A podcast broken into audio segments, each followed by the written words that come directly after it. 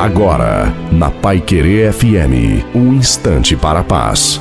Olá, pare e pense. Sou o pastor Wellington Rolim.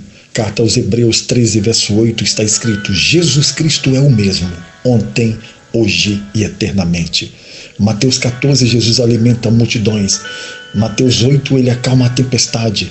Lucas 5, ele age e uma pesca maravilhosa acontece que os barcos ficam apinhados de peixes.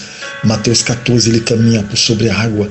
Mateus 8, ele cura um leproso, alguém com ranceníase, com praga, com vírus, com peste, pode ser curado ainda hoje se houver alguém na tua casa, porque ele é o mesmo. Jesus expulsa demônios, espíritos que perturbam a mente das pessoas. Em Mateus 9 ele restaura a vista aos cegos.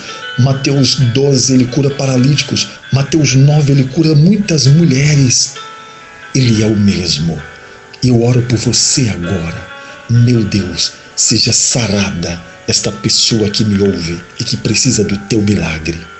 Deus te abençoe.